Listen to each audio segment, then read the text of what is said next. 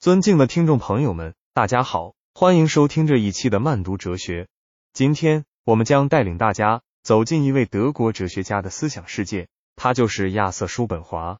我们将重点探讨他的著作作为意志和表象的世界，来深入理解叔本华的哲学观念。首先，让我们从叔本华的生平和历史背景开始。亚瑟·叔本华是十九世纪德国哲学家，他的哲学思想建立在康德哲学的基础上。融合了东方哲学的精髓，形成了独特的叔本华哲学。他的主要著作作为《意志和表象的世界》，是他哲学思想的代表作，也是德国浪漫主义哲学的重要成果。接下来，我们将探讨作为《意志和表象的世界》的主要内容。在这部作品中，叔本华提出了一个核心观点：世界既是意志，也是表象。他认为，人类对世界的认识主要通过直观和思考两个途径。通过直观。我们感知到外在世界的表象，而通过思考，我们认识到内在的意志。这里的意志，并非日常生活中所说的意愿或动机，而是指一种无意识的、无目的的、盲目的生命力。叔本华进一步阐述，意志是世界本质的根源，而表象则是意志在各种形式上的体现。为了阐明这一观点，叔本华运用了举例和类比。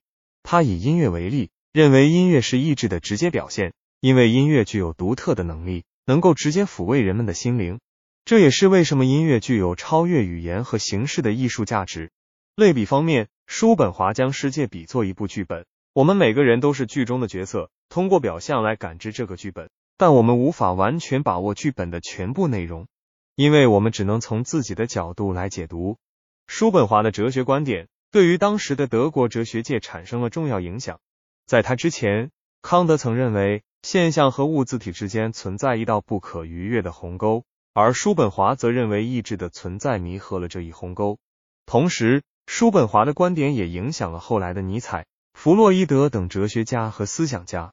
然而，从现代性的眼光来看，作为意志和表象的世界，存在一些值得批判的地方。首先，在对意志的阐述上，叔本华的描述较为抽象，难以具体化。尽管他试图通过音乐等例子来具体说明，但这些例子仍无法完全解释意志的本质。其次，叔本华对表象的理解可能过于狭隘，他认为人类对世界的认识仅限于表象，而忽略了科学、技术等手段在认识世界上的作用。最后，叔本华的哲学观点在某种程度上过于悲观，他认为意志是盲目的、无目的的，这导致他对人类生活的评价过于消极。尽管如此，作为意志和表象的世界，仍然具有重要的学术价值。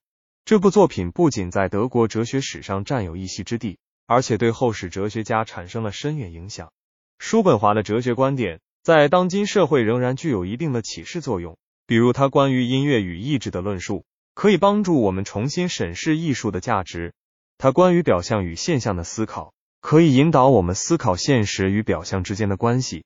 总之，亚瑟。叔本华的作为意志和表象的世界是一部具有深刻哲学思想的著作。尽管从现代性的角度进行批判性分析时，我们可以发现其中存在一些问题，但这并不妨碍我们从中吸取有益的启示。通过学习这部经典之作，我们可以更好地理解叔本华的哲学观念，并在此基础上进行深入探讨。在今天的节目中，我们详细介绍了亚瑟·叔本华和他的经典之作。